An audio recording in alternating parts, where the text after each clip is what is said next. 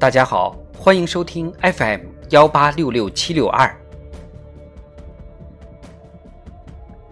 庆祝中国共产党建党一百周年特别节目——中国共产党一百年大记事，一九二一年七月至二零二一年六月。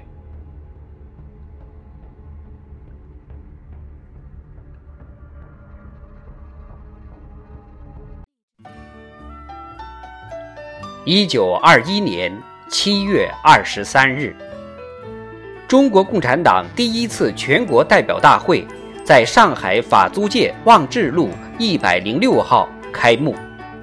最后一天的会议转移到浙江嘉兴南湖的游船上举行。参加大会的代表有上海的李达、李汉俊，北京的张国焘、刘仁静，长沙的毛泽东、何叔衡。武汉的董必武、陈潭秋，济南的王尽美、邓恩铭，广州的陈公博，旅日的周佛海，包惠僧受陈独秀派遣出席了大会。他们代表全国五十多名党员。共产国际代表马林和尼克尔斯基出席了大会。陈独秀和李大钊因为事务繁忙未出席大会。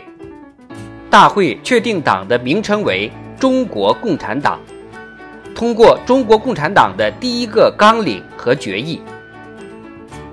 大会选举产生中央局，陈独秀为中央局书记。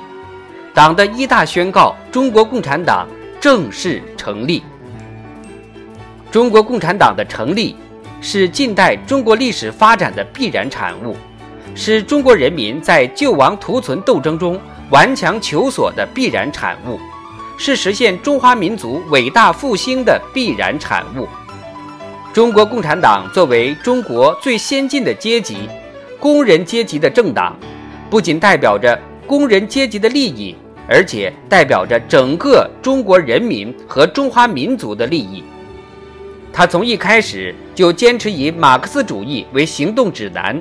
始终把为中国人民谋幸福、为中华民族谋复兴作为初心和使命。中国共产党的成立是中华民族发展史上开天辟地的大事变，具有伟大而深远的意义。中国共产党的成立充分展现了开天辟地、敢为人先的首创精神，坚定理想、百折不挠的奋斗精神。立党为公、忠诚为民的奉献精神，这是中国革命精神之源、精神之基、精神之本。一九四一年六月，中央关于中国共产党诞生二十周年、抗战四周年纪念指示，将七月一日作为中国共产党成立纪念日。八月十一日。中国劳动组合书记部在上海成立，这是中国共产党领导工人运动的第一个公开机构。九月二十七日，在中国共产党领导下，浙江萧山衙前村农民大会召开，中国第一个新型农民组织宣告成立。一九二二年七月。彭湃在广东海丰成立第一个秘密农会，到一九二三年五月，海丰、陆丰、惠阳三县很多地方成立了农会，会员达到二十多万人。